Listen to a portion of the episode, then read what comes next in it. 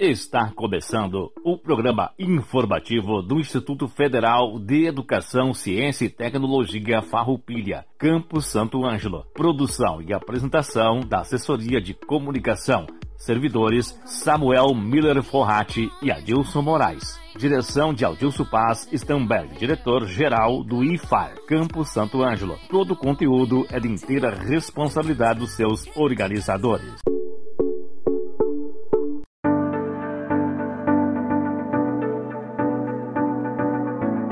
Hoje, 5 de outubro de 2021, estamos iniciando mais um programa informativo do IFAR Santo Ângelo. Uma boa tarde à comunidade do IFAR, uma boa tarde aos nossos alunos, uma boa tarde aos nossos colegas, servidores e demais radiovintes. O programa do informativo do IFAR vai ao ar todas as terças-feiras, das 13 horas às 13 horas e 30 minutos, aqui pela Rádio Com FM 98.5 e também pelas redes sociais oficiais do Instituto Federal Farroupilha Campus Santo Ângelo. Datas comemorativas. Temos no dia 5 o Dia Mundial dos Professores também temos o dia da promulgação da Constituição de 1988 da República Federativa do Brasil. No dia 6 é o dia do tecnólogo. Dia 10 é o Dia Nacional de Luta contra a Violência à Mulher. E no dia 11, o Dia do Deficiente Físico. Convidados: teremos no programa de hoje o diretor de pesquisa, extensão e produção, professor Luiz Henrique Luzi, que trará para nós o assunto da quinta Mostra de Tecnologia, Educação e Ciência, a quinta MTech, que ocorre nessa semana entre 6 e 7 de outubro. Na sequência, teremos o nosso diretor-geral, professor Adilson Stamberg, que falará para nós sobre a retomada de atividades práticas presenciais aqui no campus. Depois, teremos o coordenador do curso técnico em agricultura, professor Alexandre Novik, que falará sobre o processo seletivo 2022 para o curso técnico em agricultura integrado ao ensino médio. Por fim, no Momento Agro, teremos o servidor Ivan Jackson Preus, coordenador de produção, e também o convidado servidor da Emater, de Roque Gonzalez, Jonei Brown, que falarão para nós sobre o papel das abelhas na agricultura. Prezados ouvintes da Rádio Com, eu sou o professor Luiz e venho falar em nome da comissão organizadora da quinta MTEC, quinta Mostra de Tecnologia, Educação e Ciência do IFAR Campo Santo Ângelo, que estará ocorrendo nos dias 6 e 7 de outubro. A programação envolve apresentações de trabalhos e palestras. No dia 6, teremos apresentações de trabalho nas áreas de recursos naturais e multidisciplinar iniciando às 9 horas para alunos dos cursos diurnos. As apresentações dos trabalhos submetidos por alunos dos cursos noturnos e externos serão apresentados às 19 horas e 30 minutos, englobando as áreas de ambiente e saúde, gestão e negócios, informação e comunicação, recursos naturais e multidisciplinar. No dia 7 de outubro, às 10 horas, haverá apresentação de trabalhos de servidores do IFAR, com o tema Sustentabilidade e Inovação no IFAR. Já às 19 horas e 30 minutos, teremos uma palestra sobre inovação, empreendedorismo e cidades inteligentes, com a participação de convidados especiais. E antes de encerrarmos, teremos a premiação dos trabalhos de destaque. Venha fazer parte desta história. Acompanhe nossa programação. Desejamos um ótimo evento a todos. Boa tarde aos ouvintes do programa informativo do IFAR Campo Santo Ângelo, em especial aos colegas servidores, estudantes e familiares. Sou o professor Adilson Stamberg, diretor-geral do campus. Esperando que todos estejam bem de saúde, estamos participando hoje para trazermos informações institucionais a respeito das atividades letivas referente ao segundo semestre de 2021. Contextualizando e conforme conhecimento da comunidade acadêmica, no dia 7 de julho, o Conselho Superior do IFAR, o CONSUP, órgão máximo deliberativo da instituição, aprovou a manutenção das atividades didático-pedagógicas e administrativas em formato remoto até pelo menos 30 de setembro. Após essa decisão, a pauta de flexibilização gradual para atividades curriculares práticas presenciais foi retomada depois de pedido do Campo Santo Ângelo, ainda em julho, para realização de estágio curricular supervisionado obrigatório para a turma de formandos do curso técnico em enfermagem. Antes de chegar ao Conselho Superior, a proposta apresentada de flexibilização foi analisada pelo Comitê Institucional de Emergência, pelo Comitê Assessor de Ensino e pelo Colégio de Dirigentes, todos com parecer favorável. Assim, no dia 30 de setembro, em reunião remota, o Conselho Superior do IFAR aprovou a proposta de flexibilização das atividades remotas a fim de permitir a realização de atividades curriculares práticas de presença essencial. Desta forma, componentes curriculares do núcleo tecnológico dos cursos ofertados no campus poderão ter autorização para realizarem tais atividades a partir de outubro de 2021. A aprovação levou em conta o avanço da imunização de servidores e estudantes mudanças no cenário pandêmico no Rio Grande do Sul e diversas análises pedagógicas. Assim, o IFAR manterá as atividades remotas, mas a partir de outubro, gradualmente avançará para a presencialidade. A aprovação da flexibilização ocorreu após votação da pauta pelos conselheiros, que aprovaram por 36 votos a favor, quatro contra e duas abstenções. Conforme a Pró-Reitoria de Ensino do IFAR, entende-se como atividades curriculares práticas de presença essencial aquelas vinculadas a componentes curriculares que não podem ser ofertadas em sua totalidade por meio do ensino remoto, sendo a presença do estudante considerada essencial para o processo de ensino e aprendizagem. Então, para análise das solicitações de atividades práticas de presença essencial, serão consideradas, em ordem de prioridade, as seguintes situações: 1. Um, componentes curriculares suspensos com atividades práticas pendentes. 2 componentes curriculares em atraso, em virtude da impossibilidade de serem ofertadas de forma remota. 3. Componentes curriculares em andamento, desde que todos os estudantes matriculados possam estar nas atividades presenciais, sendo priorizadas turmas de concluintes. 4 componentes curriculares em andamento, que não se enquadram nos itens anteriores, somente poderão solicitar atividades práticas presenciais após o atendimento dos itens supracitados e deverão ser priorizadas turmas de concluintes.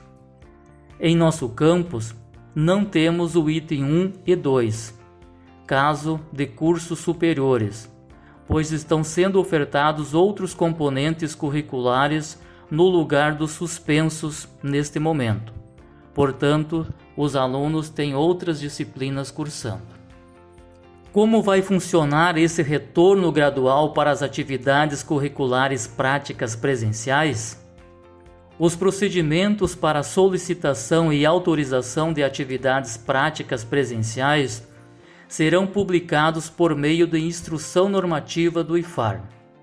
Essa instrução normativa será pauta de reunião do colegiado de dirigentes no dia 6 de outubro. Para definição das atividades presenciais, haverá análise em cada campus. Serão observadas as características de cada unidade, as situações pedagógicas dos cursos e um olhar atento para com os estudantes. A instrução normativa trará fluxo, tramitação e as instâncias de aprovação local, até a autorização formal, por portaria, da Direção-Geral do Campus, contendo as seguintes etapas: 1. Um, o docente responsável pelo componente curricular solicita ao colegiado de curso coordenação autorização para realização de atividade prática presencial. 2. Manifestação do colegiado de curso solicitando aprovação para realização de atividade prática presencial através de memorando enviando à direção de ensino. 3.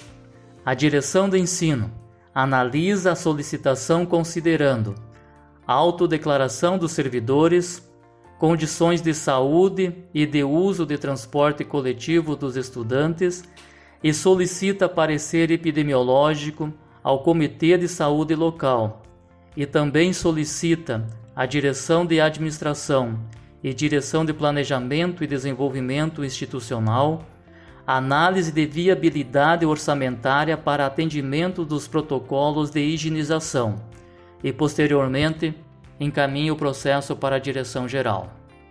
4.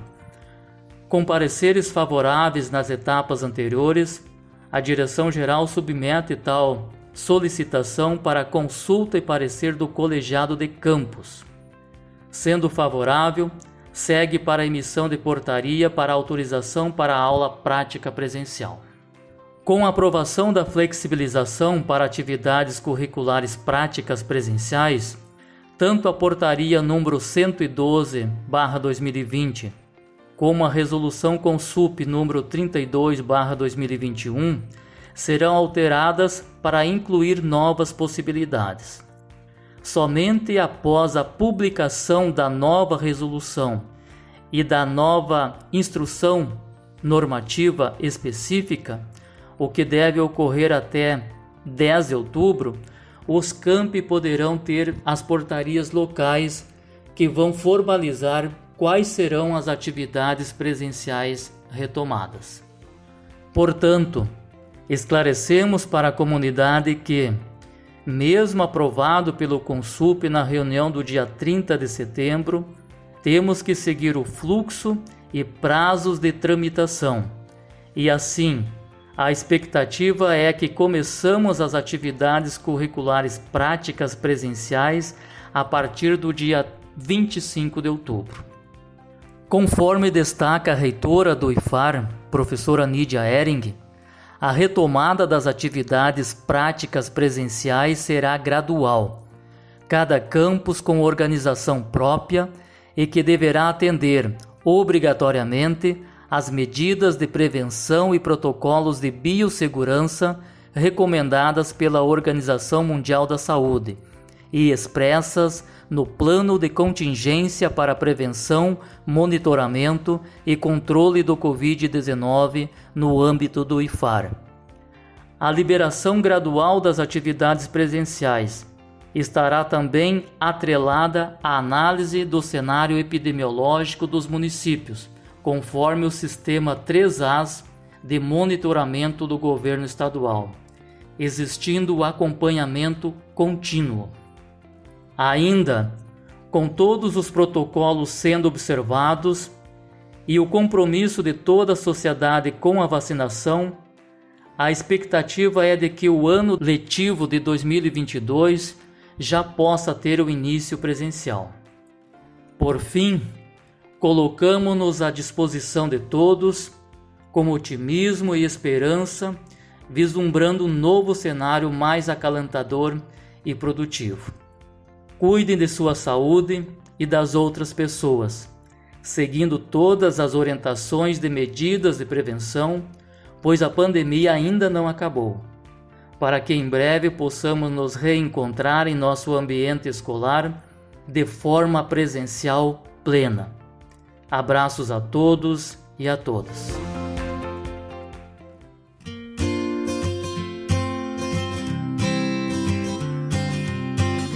Olá, uma boa tarde aos nossos rádio ouvintes e também para quem acompanha o informativo semanal por outras plataformas digitais. Sou o professor Alexandre Novick, professor da disciplina de Física do nosso campus e também coordenador do curso técnico em Agricultura Integrado. Nosso objetivo nesta rápida fala é convidar a comunidade a participar do processo seletivo para os cursos integrados do Instituto Federal Farroupilha, que aqui em Santo Ângelo oferece três cursos integrados ao ensino médio: o técnico em informática, o técnico em administração e o técnico em agricultura. O curso técnico em agricultura integrado é um curso de nível médio, ofertado na forma presencial, com aulas pela manhã e pela tarde. Tem duração de três anos e conta ainda com a realização de estágio relacionado à área da agricultura. Em Santo Ângelo, para o ano de 2022, serão oferecidas 35 vagas, com o processo seletivo sendo realizado por sorteio, conforme as informações do edital.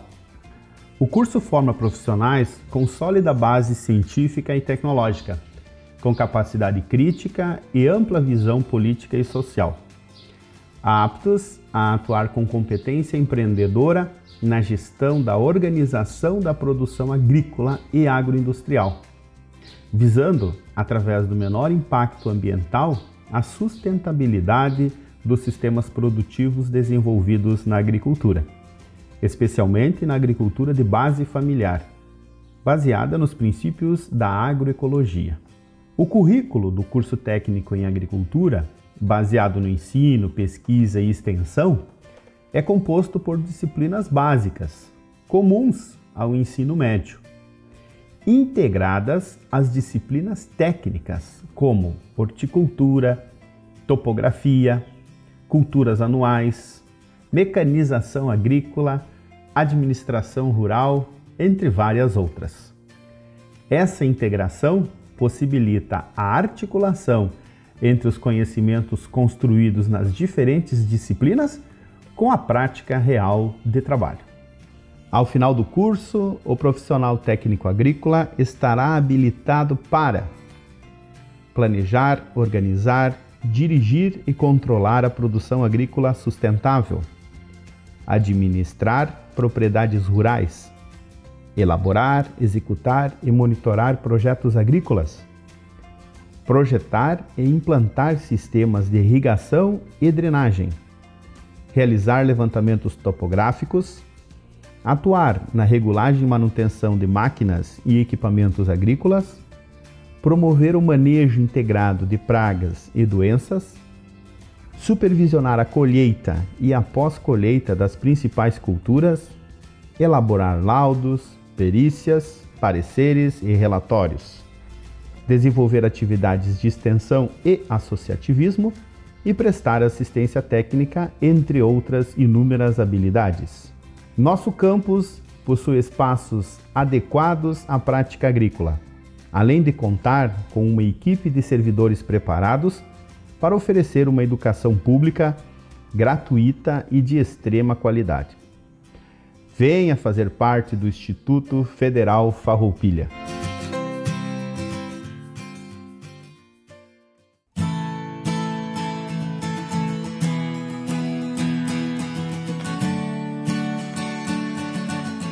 Boa tarde, ouvintes da Rádio Com, comunidade acadêmica do Instituto Federal Farroupilha, Campo Santo Ângelo. Estamos mais uma vez com o nosso Momento Agro e hoje vamos falar um pouco sobre o Dia Nacional da Abelha.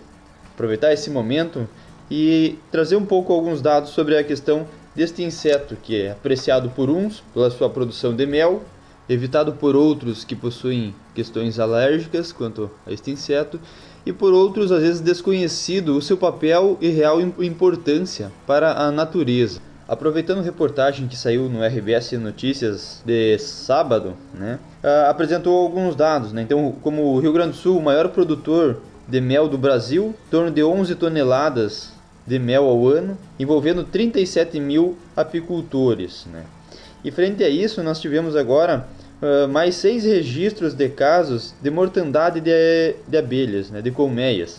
Então, essa é uma situação uh, preeminente que o Rio Grande do Sul e outros estados convivem há anos, né? em períodos principalmente de primavera, com a mortandade de abelhas. Né? Esses são os casos que são registrados na Secretaria de Agricultura do Estado do Rio Grande do Sul. Aí onde os profissionais vão lá nas propriedades, coletam o material e mandam para laboratório, né, fazer análise. Uh, conforme notícia do Globo Rural também de junho de 2021, de janeiro a maio deste ano, 77% das amostras de colmeias com mortandade no Rio Grande do Sul, 77% delas apresentaram a principal causa o uso de agrotóxicos. Especificamente, pode-se citar assim nessas matérias, tanto nessa do, RB, do jornal como de, do Globo Rural, a questão do fipronil, inseticida de amplo espectro que vem sendo utilizado junto com herbicidas em períodos de floração. Né? Uh, uso que até é proibido, né? pois neste momento as abelhas estão uh, em plena atividade em lavouras e matas, pode-se dizer, ciliares em que há presença de flor. Nesta oportunidade, convidamos o engenheiro agrônomo Jonei Brau, da unidade da Emater de Roque Gonzalez, para falar um pouco para nós sobre a importância da abelha. Qual é a sua representatividade eh, dentro da, da, agricultura e na parte melipolinicultura, né? Então, passo a palavra ao nosso colega Jonei Brown.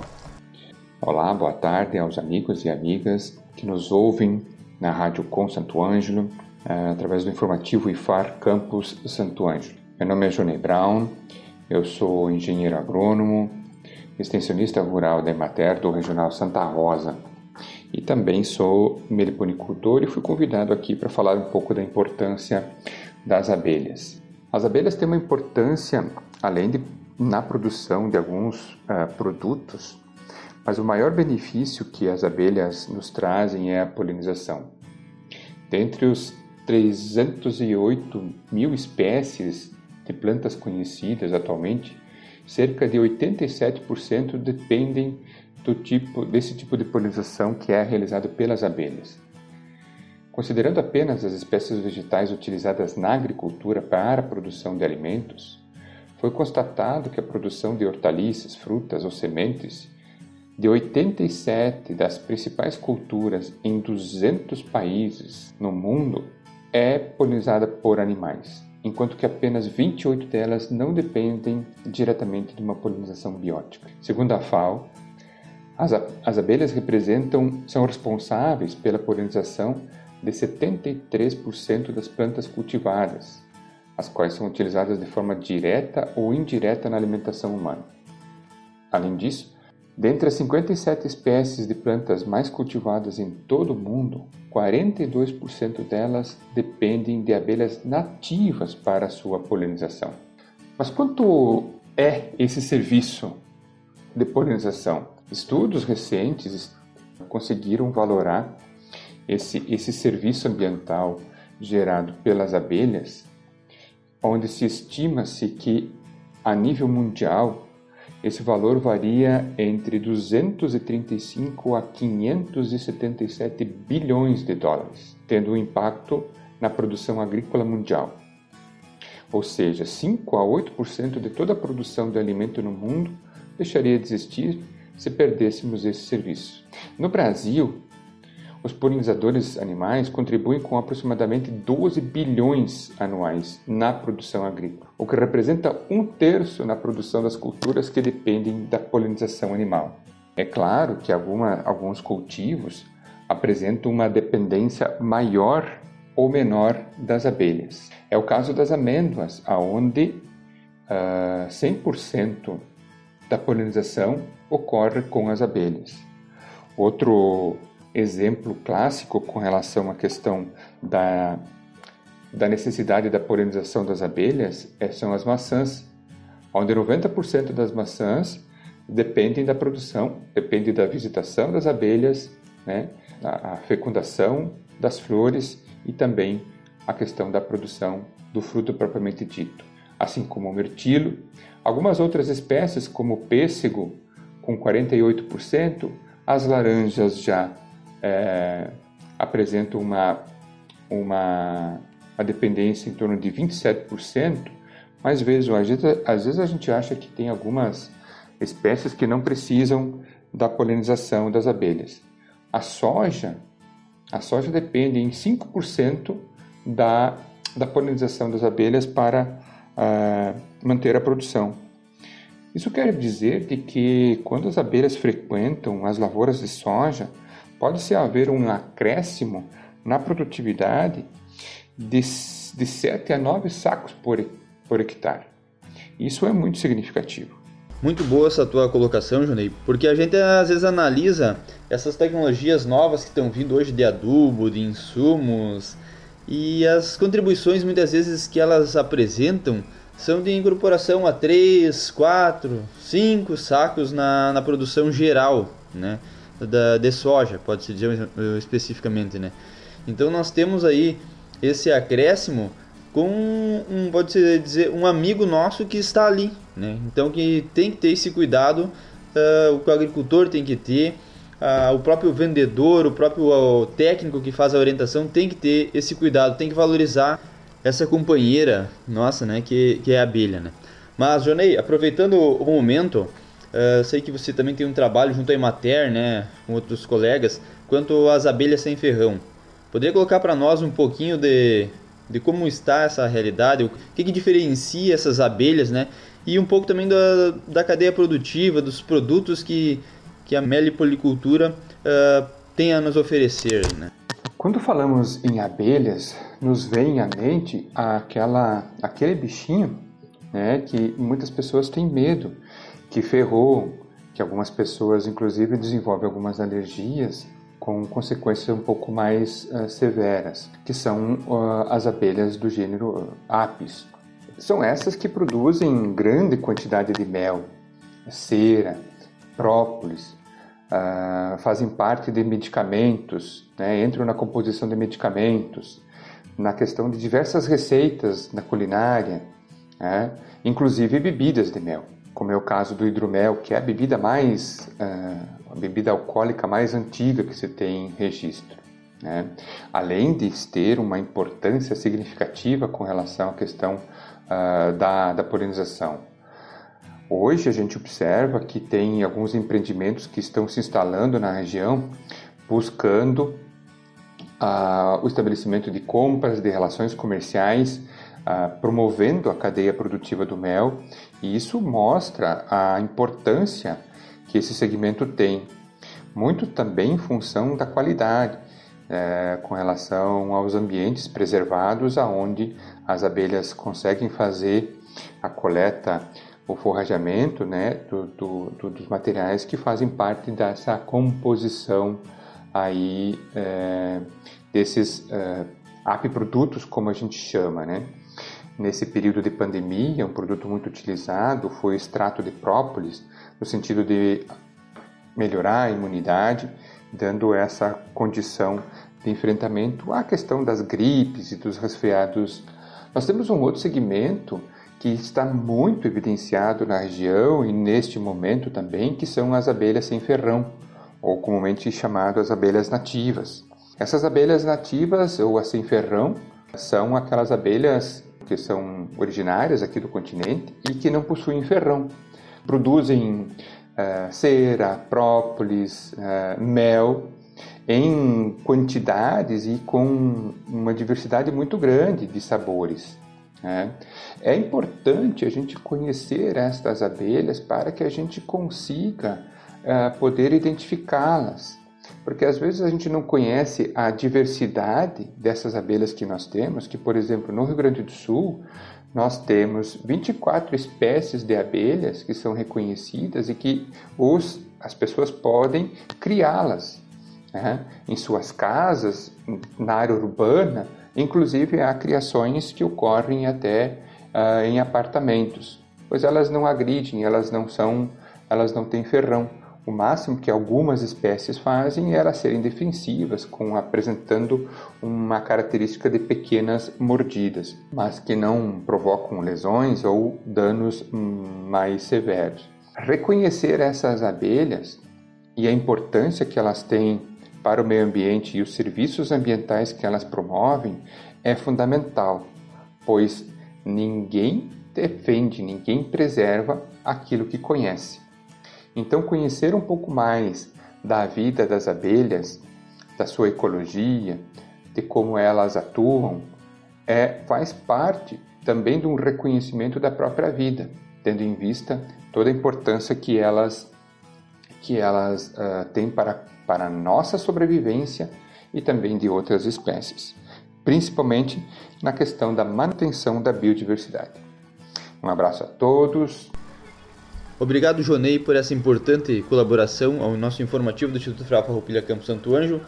Na próxima oportunidade estaremos conversando um pouco sobre uma proposta que está sendo implantada em Santo Anjo quanto ao mel para exportação. Então, um incentivo aí que a Secretaria de Agricultura do município também está colaborando com o cadastramento de agricultores e é uma proposta que vem aí para a juventude rural, para os agricultores, é, de poder ampliar sua, sua renda familiar aí, né? Então, uma boa semana a todos. Agradecemos a todos os participantes por darem voz a esse programa com temas relevantes sobre o Instituto Federal Farroupilha e temas gerais, tais como esse de hoje, sobre a importância das abelhas. Também agradecemos ao nosso colega Samuel Forratti pela edição e produção desse nosso programa. Agradecemos ao colega Dilson Moraes pela apresentação e locução do programa e a todos os envolvidos na organização dessa edição do Informativo e Farsan. Encerramos o programa de hoje com a reflexão de Mário Sérgio Cortella. Escola: superar o pragmatismo imediatista. O urgente não tem deixado tempo para o importante. Aprecio repetir: essa frase tão comum e inquietante deveria pairar com frequência sobre as cabeças dos que se envolvem com a educação das gerações chegantes, sejam pais, educadores, gestores de pessoas. E o que é entendido como urgente por muitas famílias e oferecido levianamente por muitas escolas.